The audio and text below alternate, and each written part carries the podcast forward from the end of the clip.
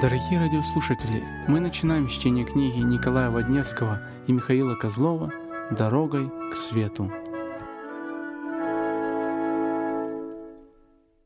Несколько слов о книге. «Жизнь прожить, не более перейти», — говорит русская пословица. Она как нельзя лучше оправдалась в жизни автора этой книги, хотя ему в то время едва перевалило за сорок. Он прошел через многие тюрьмы и лагеря, через границы и запретные зоны, прежде чем перед ним открылась дорога к свету. Каждый, прочитавший или прослушавший эту книгу, скажет словами Христа.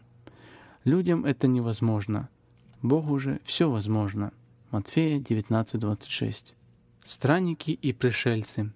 Поселок Черлы, где я родился в 1922 году, состоял из семи бревенчатых изб – срубленных из крупных сосновых бревен.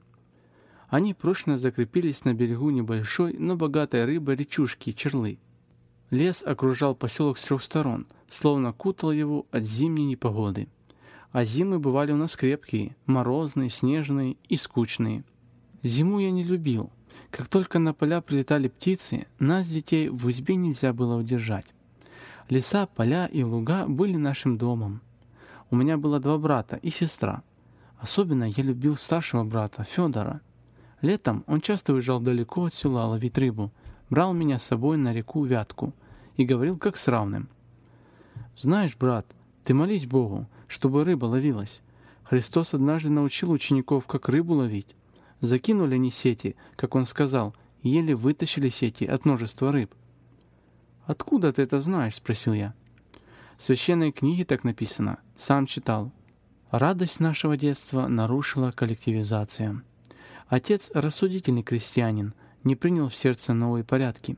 Пришлось бросить хорошо обработанную землю, хозяйство и переехать на другую сторону реки Вятки, на станцию Кизнер.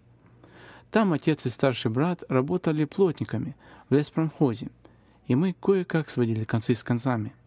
Родители были православными, особая тяга к свету жизни была у брата Федора – церковь ходили по праздникам, молились дома перед иконами, гнали самогон, угощали соседей. Отец любил выпить после бани, с легкого пару. Тогда он становился не в меру разговорчивым, веселел и часто нам говорил «Подрастайте, детки, скорее! Устал я от этой жизни, а смены мне нету». Случилось так, что где-то в соседней деревне мать услышала проповедь Евангелия.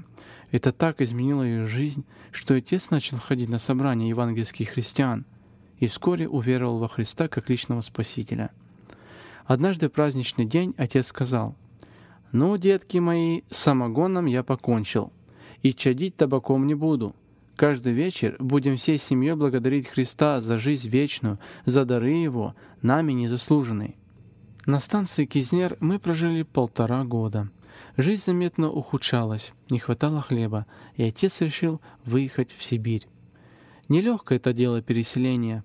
Не успели обжиться на одном месте, как снова тронулись в большой и неизвестный путь. Остановились мы в 15 километрах от Красноярска у реки Енисей. Там строился бумажный комбинат.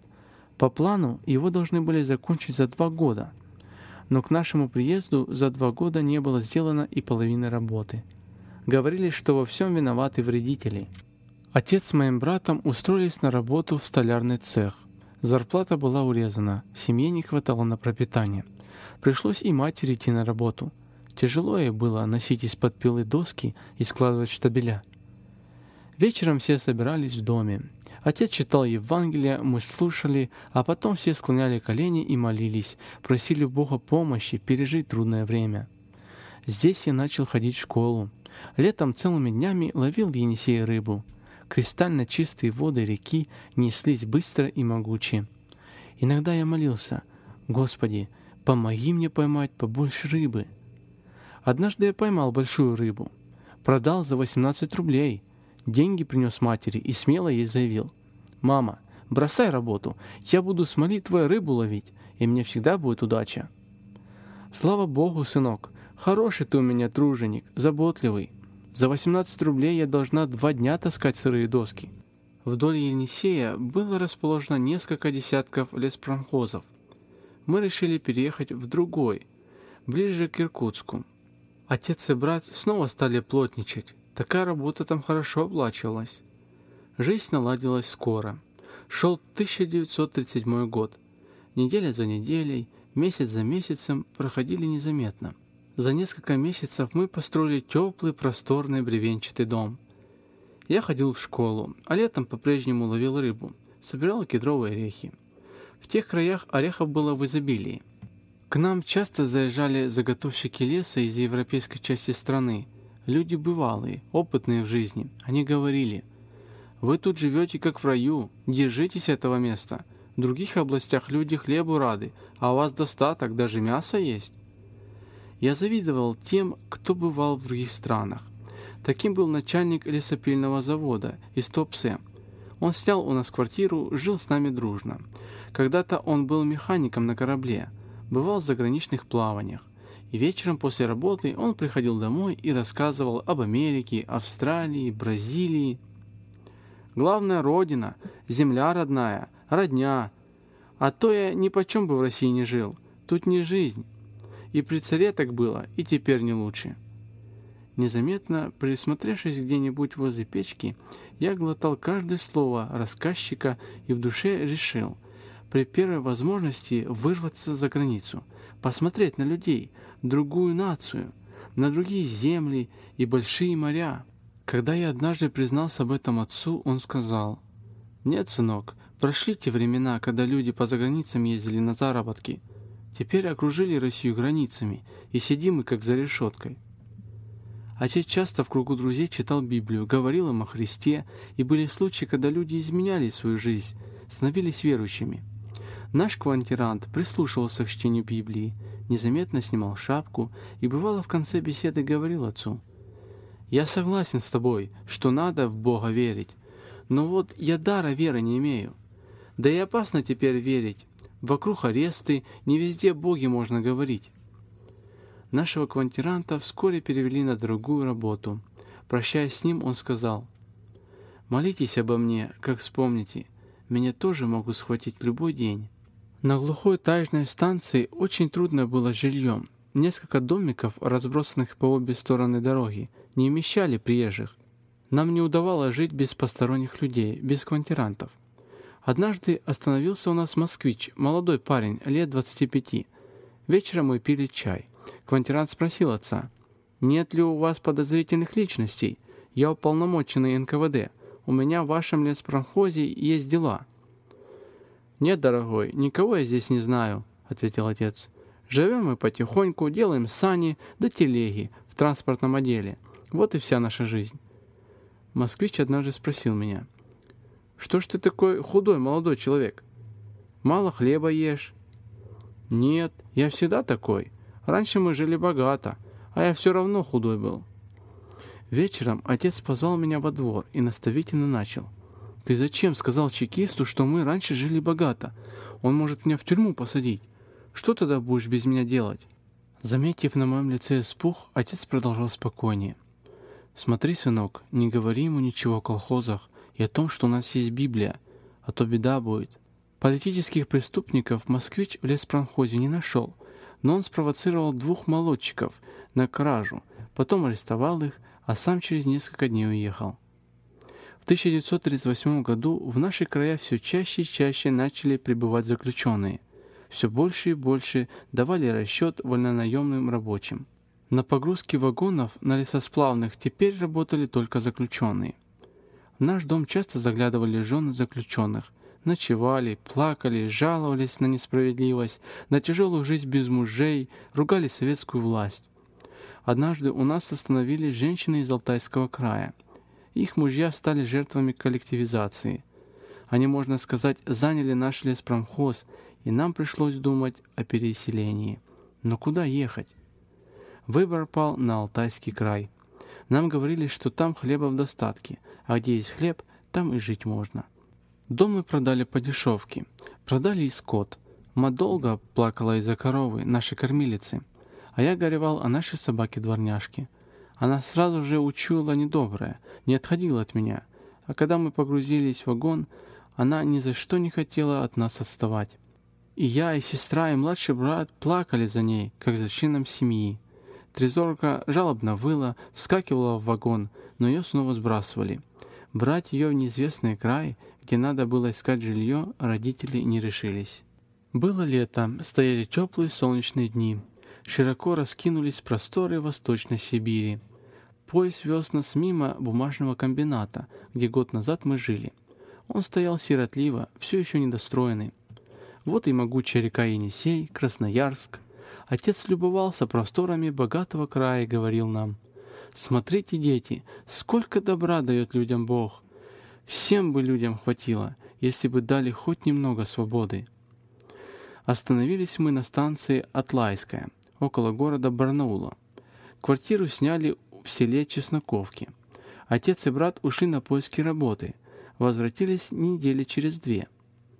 Много селений обошли они и объездили в поисках места.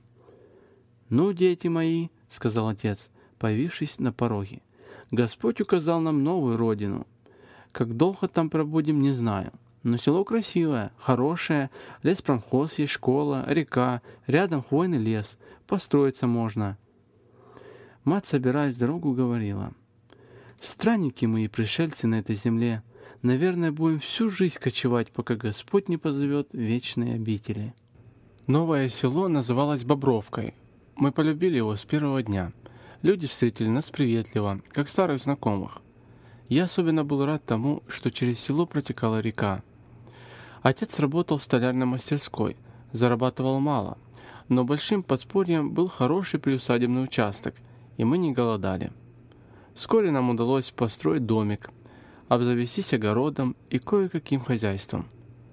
Колхоз, как тысячи колхозов в те времена, разваливался. Председателя колхоза партийца посадили за пьянство, прислали другого, но другой оказался еще хуже, был взяточником и мошенником. Я, сестра и младший брат ходили в школу. В доме был обычай, каждый вечер семья собиралась на молитву. Родители воспитывали нас в строгом религиозном духе, прививали любовь к Богу, к людям и сами были для нас примером. В 1940 году я окончил семилетку с некоторым опозданием из-за болезни. Мне очень хотелось учиться дальше. Я поступил в Барнаульское железнодорожное училище, изучал там электротехнику, политграмоту и другие предметы. Легче всего мне доводилась техника, и я был у преподавателей на хорошем счету. В ту же осень старшего брата забрали в армию и послали в полковую школу но за отказ брать в руки оружие он был осужден на пять лет. Вскоре началась война, и мы потеряли его след. Это причиняло всем нам великое горе. Особенно убивалась мать. Она не спала ночами, подолгу молилась, плакала и вскоре начала жаловаться на сердце. Я жил в Барнауле, в интернате от училища. Однажды на выходной день я приехал в Бобровку, посетил с родителями евангельское собрание – много непонятных чувств накопилось в моей душе. Я слышал проповедь и думал, все это хорошо, но почему Бог не сделал так, чтобы моего брата освободили? Ведь он был глубоко верующий, Бога чтил, а теперь страдает. Те же, кто в Бога не верит, наоборот, живут хорошо. На пути собрания меня встретил знакомый парень. «Ты знаешь, Миша, новость?» «Какую?» — спросил я. «Война началась. Немцы на нас напали. Эта новость меня не взволновала. Жили мы от границы далеко, воевать я не собирался. Старики между собой поговаривали. Тут дело не шутейное, немец-то. Может, эта лавочка прикроется, и мы опять на свою землю вернемся. Каждый день радио сообщало тревожные вести. Красная армия сдавала город за городом. Люди настораживались. И вправду немец может до нас докатиться.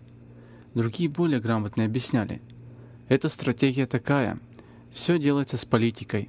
Надо измотать силы противника, заманить его поглубже на нашу землю, а потом с хвоста ударить, чтобы от него и духу не осталось. Так и при Наполеоне было. Я не знал, то ли мужики говорят правду, то ли смеются над сталинской тактикой. В Барнауле моментально выросли цены. Начали забирать лошадей, велосипеды, грузовики под лозунгом «Все для фронта». Нас, учеников, перевели на вагонно-ремонтный завод, эвакуированный из Днепропетровска. Работали мы по 10-12 часов в день. Работали до изнеможения. Завод начал изготавливать боеприпасы.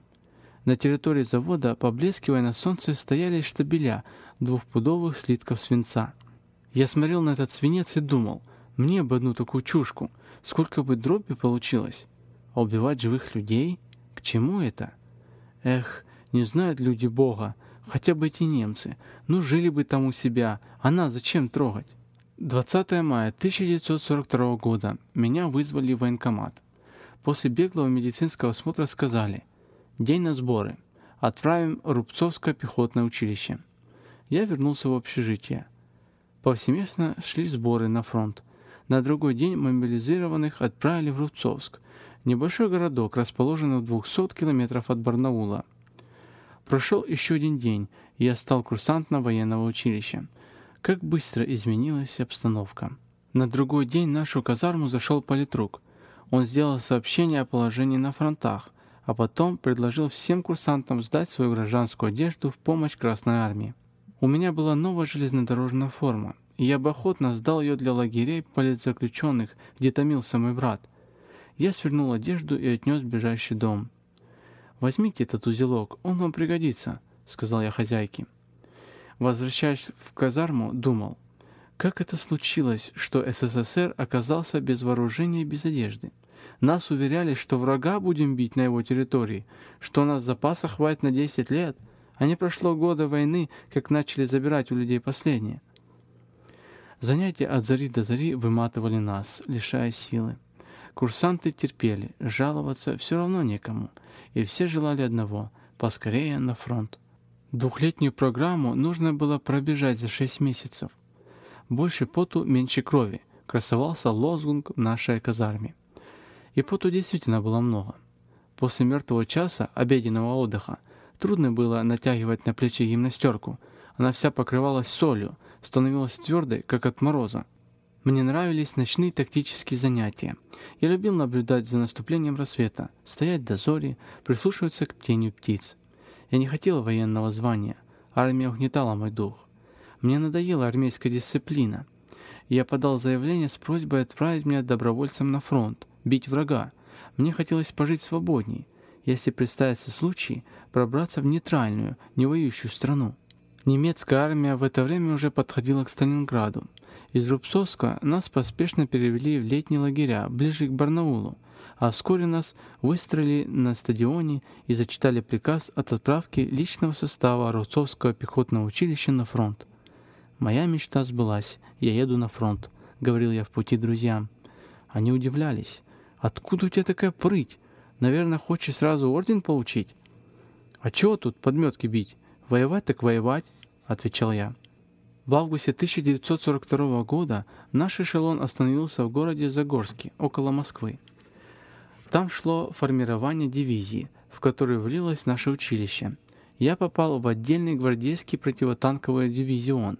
Нас немного подучили и перебросили в другой город, ближе к фронту. Была поздняя осень. Дожди моросили день и ночь, не давая нам возможности обсохнуть. Как только выпал первый снег, дивизия начала наступление. Батальон за батальоном бросались в бой на прорыв немецкой обороны. Немцы косили людей как траву, упорно оборонялись, но задержаться на нашей земле они уже не могли. Фронт тронулся. Отступая, немцы жгли наши деревни и села. Огромные толпы людей, раненых, отходили в тыл – на смену им постоянно приходило пополнение. Здесь меня перевели связистом в штаб 5-й армии. В полевом дивизионном лазарете ежедневно умирали тяжело раненые. Их хоронили без гробов, в неглубоких могилах. На лицах наших солдат лежала печаль изнеможения, усталости и озлобления на весь мир. Трудно было разобраться, кого нужно было больше ругать. Сталина – за неподготовленность к войне, его безумную тактику, не считавшуюся с человеческими жертвами, или Гитлера за его верломство. Чаще всего в сырых траншеях солдаты проклинали и того, и другого. однажды танкист нашей танковой роты, озлобившись, двинул свой танк на колонну немецких пленных, сминая их гусеницами. «За Родину! За Сталина! Кровь за кровь!» Под гусеницами танков неистово кричали люди – окровавленные куски человеческих тел выбрасывала в грязь. Смотрел на это с ужасом и думал, вот так, вероятно, озлобленные немцы поступают с нашими пленами, а я хотел к ним убежать. Нет, Этот план надо оставить. Мне надоело смотреть на человекоубийство. Хотелось подражать брату, отказаться от оружия и пойти в тюрьму. Но за отказ оружия немедленно расстреливали, и я, скрипя сердцем, ждал, что будет дальше. С огромными потерями фронт продвинулся на 25 километров. Соседняя дивизия освободила город Великие Луки. Полк слева наступал на Ржев. Штаб дивизии и Меценбат стояли в наполовину сожженных селах. Наши силы иссякли, ряды поредели, наступление приостановилось. Специальные команды подбирали тела убиенных немцев, снимали с них одежду, срывали белье и зарывали трупы в общих могилах. При штабе дивизии я познакомился с поваром и шофером командира дивизии. Это были бывалые парни, прошедшие через огонь и воду. Однажды мы отремонтировали в деревне баню и натопили ее для штаба. После большого начальства мы втроем уселись на полку париться. «Надо помыться», — сказал я. «Может, придется Богу душу отдать. Говорят, нас опять бросят наступление». «Надо, Миша, что-то придумать, чтобы выжить», — говорил шофер. Вот моя машина в Москве на капитальном ремонте. Если меня бросят на передовую, я воевать не буду. «А что ты сделаешь?» — сказал я. «Махну к немцам. Они же наши враги». «Эх, Миша, Миша, молодой ты еще, потому не знаешь, что наши враги». Я был поражен откровенностью друга и сам себе сказал, это как раз мои мысли. Шофер ожидал от меня ответа, но я промолчал. На другой день я получил печальное письмо от отца. В Барнаульской больнице умерла моя мать. Отец вместе с моей младшей сестричкой взяли ручные санки, поставили на них приготовленный гроб и ушли в Барнаул, чтобы привезти тело мамы. Но в Бобровке маму не удалось похоронить, ее тело морги не нашли. «Козлову похоронили в общей могиле», — ответил директор больницы. Отец вернулся домой с пустыми санками. Эта весть меня буквально сразила. Ни о чем другом я уже не мог думать. Неожиданно пришел приказ пополнить стрелковые роты за счет тыловых частей. Меня бросили на передовую, и я сразу почувствовал, что это сам Господь открывает мне возможность вырваться из ада, или умереть, или быть калекой, но не оставаться на фронте. На передовой люди долго не задерживались. Каждый день в предвечерние часы немцы устраивали нам мацион – двухминутный огненный налет. За эти две минуты они выпускали на нашем участке не меньше 200 мин. Однажды после такого налета меня вызвал лейтенант. «Товарищ Козлов, нет связи с наблюдительным пунктом. Найдите обрыв провода». «Есть, товарищ лейтенант». Я взял телефонный аппарат, карабин и направился на поиски обрыва линии. Кабель тянулся по рогатинам и кустам. Вскоре стемнело, поднялась метель, последняя метель в марте. Я шел по сугробам, держался линии, подключал аппарат и звонил. Наконец нашел обрыв, соединил его, еще раз проверил связь и пошел в обратный путь, но не по линии. Я выбирал лучшую местность, где не было рвов и кустарников. Шел я долго, устал, изредка отдыхал, ждал, когда посветлеет. Чтобы не наскочить на известные мне минированные поля, где-то шел в обход, пока, наконец, не увидел, что сбился с пути. Метель улеглась, и я заметил две избушки, уцелевшие от огня. «Должно быть Каменка», — подумал я, занятая соседним с нами батальоном. Я подошел ближе. По дороге навстречу мне шел человек с ведром в руке. По автомату, висевшему у него на груди, я узнал, что это немец. Я снял свой карабин и приготовился бежать. Но рядом застрочил пулемет. Я оказался в немецком окружении. Значит, мне не уйти. Недолго думая, я отбросил карабин в снег. Немец остановился, снял автомат и помахал рукой. «Значит, быть мне в плену», — решил я и пошел навстречу немцу. Он отвел меня в штаб, где я сказал, что попал в плен не случайно, а пришел сам. «Почему ты пришел сюда?» — спросил меня немец на чистом русском языке. «Моего брата посадили в тюрьму за религиозные убеждения. Мать умерла от тяжелых переживаний и у меня нет желания воевать за такую страну. А куда бы ты теперь хотел? В деревню, заниматься сельским хозяйством. Как только немцы узнали, что я разбираюсь в механике, они отправили меня в авторемонтные мастерские при 18-й бронетанковой дивизии. Thank you.